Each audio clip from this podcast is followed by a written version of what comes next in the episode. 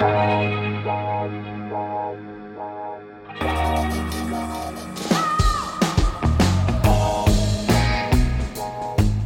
à lire, un podcast de Bernard Poirette. Dans les décombres de la ferme ravagée par une tornade à Brooksville, Oklahoma, les policiers découvrent toute la famille Jones. Papa, maman, la grand-mère et les trois enfants.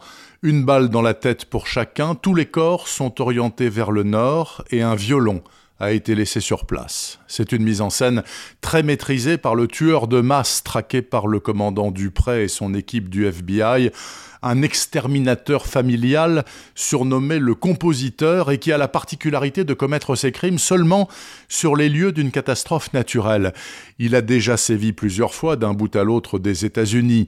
À l'approche de l'ouragan Katrina sur la Nouvelle-Orléans, Dupré se dit, en toute logique, que le compositeur ne pourra pas rater une si belle occasion. Direction la Louisiane donc, dans l'attente du cataclysme qui va noyer The Big Easy durant la dernière semaine du mois d'août 2005. Dans la ville martyre, le compositeur s'en donne à cœur joie, talonné par Dupré et ses adjoints, parmi lesquels une certaine Amaya Salazar, enquêtrice basque espagnole en stage de perfectionnement au siège du FBI à Quantico, elle est infatigable, brillante et intuitive, elle devient vite la pièce maîtresse de cette chasse à l'homme hallucinante dans la Nouvelle-Orléans transformée en antichambre de l'enfer.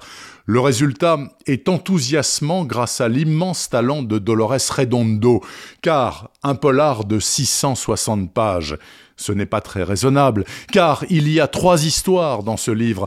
La traque du compositeur, certes, mais aussi un vieux conte à régler entre Dupré et un kidnappeur local de jeunes filles surnommé Baron Samedi, plus les révélations sur l'enfance de l'inspectrice Salazar, là-bas, dans la vallée du Bastan, au pays des sorcières et de la pluie.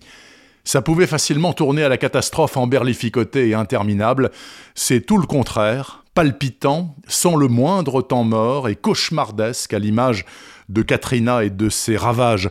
Mon seul bémol tient en un mot, susurrer, un verbe inexplicablement suremployé à tort et à travers tout au long de ce magnifique polar de Dolores Redondo, La face nord du cœur, paru au mois de janvier dernier dans la série noire chez Gallimard. Retrouvez le podcast C'est à lire avec Bernard Poirette sur toutes les plateformes de téléchargement. Et rendez-vous sur le site bernardpoirette.fr pour vous abonner à la newsletter et être informé dès qu'un nouvel épisode est publié. Suivez toute l'actualité du podcast C'est à lire sur les pages Facebook et Twitter de Bernard Poirette.